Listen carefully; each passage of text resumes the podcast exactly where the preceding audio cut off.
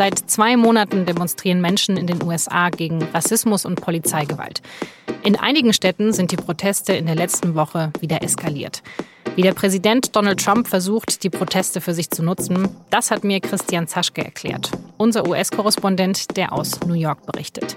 Sie hören auf den Punkt, den SZ-Nachrichten-Podcast. Ich bin Laura Terbell.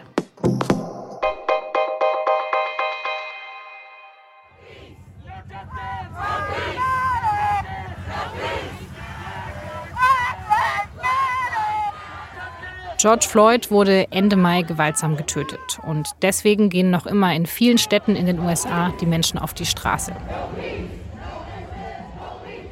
Der Großteil der Demos, der verläuft friedlich.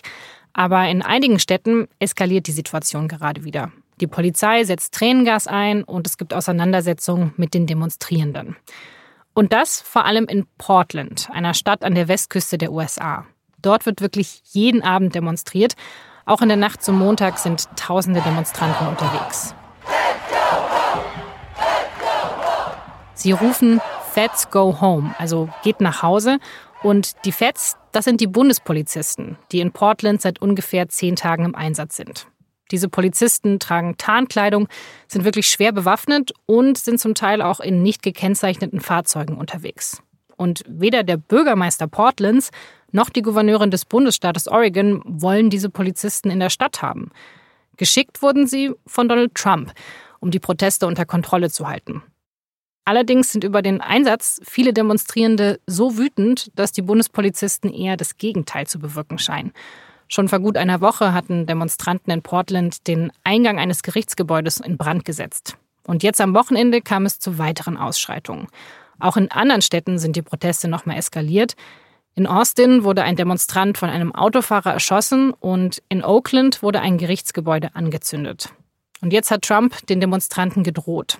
Wer Bundesgebäude beschädigt, der werde hart verfolgt und müsse mit mindestens zehn Jahren Gefängnis rechnen. Das schreibt Trump auf Twitter.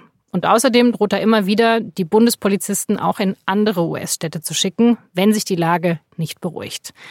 Warum Trump sich so energisch mit den Demonstranten anlegt, Darüber habe ich mit Christian Zaschke gesprochen. Herr Zaschke, Portland scheint ja das neue Epizentrum der Proteste zu sein. Liegt es jetzt nur an dem umstrittenen Einsatz der Bundespolizisten oder ist es vielleicht andersrum? Also sind die Polizisten dort, weil gerade in Portland so heftig demonstriert wird? Ja, das ist eine gute Frage und es ist die klassische Frage natürlich nach der Henne und dem Ei. Ich glaube aber, es spricht einiges dafür, dass die Bundespolizisten dafür gesorgt haben, dass die Konflikte und Proteste in Portland ähm, eskalieren. Es ist in Portland durchgehend protestiert worden seit vor gut zwei Monaten der Afroamerikaner George Floyd von einem weißen Polizisten in Minneapolis getötet worden ist. Und allmählich flaute das wieder ab. Dann aber kam die Bundespolizei und dadurch fühlte sich der Kern der Protestierenden und auch der harte Kern ähm, provoziert und die haben dann gesagt, jetzt erst recht.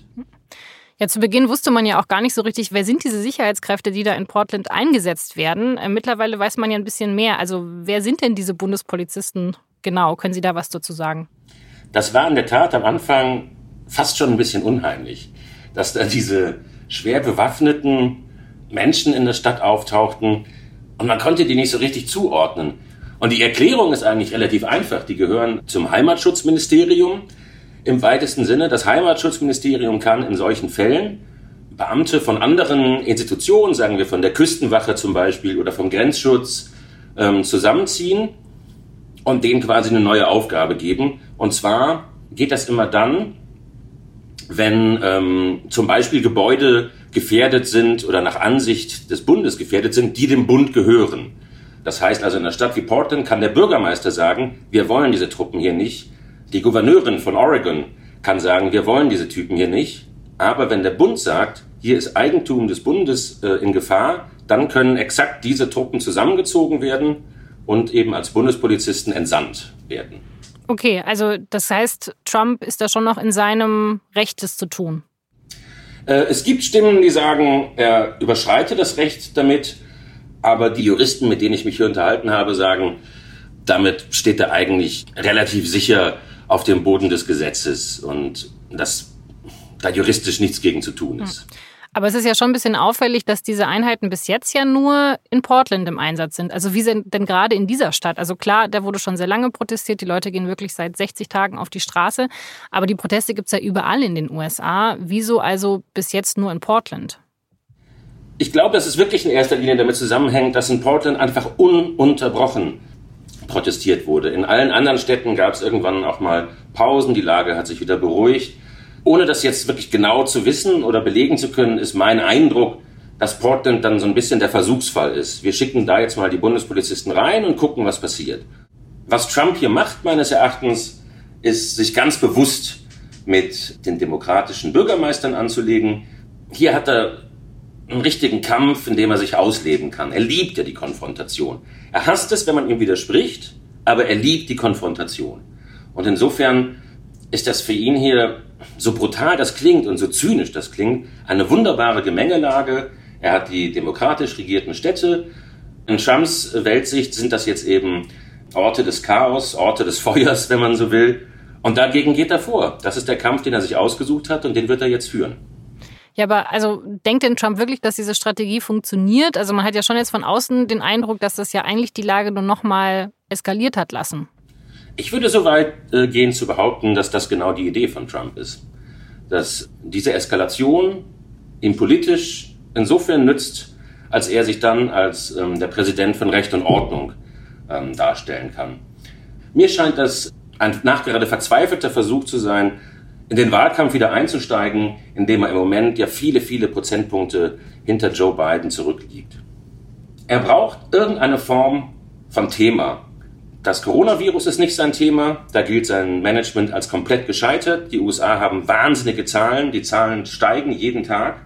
Und er wollte eigentlich die Wirtschaft zu seinem Wahlkampfthema machen, das geht nicht. Deshalb geht er jetzt auf Law and Order. Und um sich als dieser Präsident von Law and Order, von Recht und Ordnung darstellen zu können, kommen ihm diese Proteste gerade recht. Jeder normale Präsident, würde ich mal behaupten, würde versuchen zu deeskalieren und das Ganze zu beruhigen. Aber das war natürlich noch nie Trumps Taktik in irgendwas. Es ist immer Konfrontation, immer voll drauf und wenn was zurückkommt, dann noch härter drauf. Und mir scheint, dass das genau das ist, was er da gerade versucht. Okay, also Trump versucht diese Proteste eben für sich zu nutzen. Aber kommen wir dann nochmal auf das ursprüngliche Thema dieser Proteste zurück, also wieso die überhaupt gestartet sind, nämlich das Thema Rassismus und Polizeigewalt gegen Schwarze. Da würde ich zum Abschluss ganz gerne noch von Ihnen wissen, was haben denn die Proteste bis jetzt bewirkt? Also haben die schon einen Effekt? Hat sich was geändert in den USA? Es hat sich, als allererstes muss man sagen, hat sich das Bewusstsein äh, dafür geändert, dass es hier ein riesiges Problem gibt was man an diesen Protesten und am ja überwiegend friedlichen Teil sieht, ist es, dass es eine ganz, ganz breite Beteiligung gibt. Dass es eben nicht nur ein paar Aktivisten sind, dass es vor allen Dingen auch nicht nur Schwarze sind, die für Black Lives Matter protestieren, sondern dass es so eine ganz breite Koalition von Leuten ist, die sagt, hier muss was passieren. Und konkret ist auch schon ein bisschen was passiert. Also in New York zum Beispiel sind die Polizeibudgets schon zum Teil verschoben worden. Und ähm, ähnliches ist in vielen anderen Städten geplant. Es gibt ja diesen Slogan Defund the Police, also quasi der Polizei die Budgets wegnehmen, was natürlich so nie passieren wird. Und ähm, ich glaube, es wird auch niemand bestreiten, dass man in amerikanischen Großstädten Polizei braucht. Da geht es eher darum, dass die Budgets vielleicht anders aufgeteilt werden, dass man halt mehr vielleicht ausgibt für Ausbildung und mehr für Prävention von Gewalt, anstatt dass man sagt, wir kaufen jetzt nochmal äh, 100 automatische äh, Schnellfeuergewehre. Mhm. Ob sich langfristig was ändert, ist schwer zu sagen. Ich habe mit ganz vielen Leuten darüber gesprochen und das Gros der Leute ist optimistisch. Wir haben gesagt, so war es eigentlich noch nie. Wir haben jetzt einen Punkt erreicht, an dem können wir eigentlich nicht mehr zurück. Und es wird ewig dauern, aber die haben den Eindruck, dass das der Auftakt sein kann zu einem zumindest allmählichen gesellschaftlichen Wandel. Vielen Dank, Christian Zaschke in New York. Immer gern. Und jetzt noch Nachrichten. Meine Damen und Herren, die neueste Entwicklung in Deutschland, die neueste Entwicklung der Covid-19-Fallzahlen, die macht mir und die macht uns allen im Robert Koch Institut große Sorgen. Das sagt Luther Wieler, der Chef des Robert Koch Instituts am Dienstagmorgen. Seit einigen Tagen steigen die Infektionszahlen in Deutschland wieder deutlich.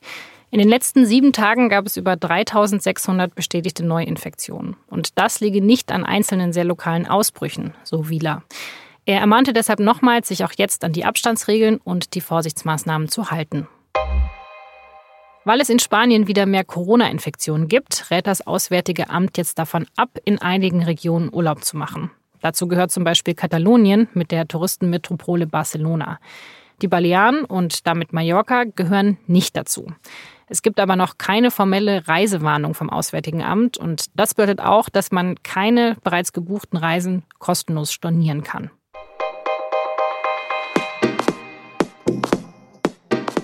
An diesem Mittwoch beginnt der Hajj, die Pilgerfahrt der gläubigen Muslime nach Mekka.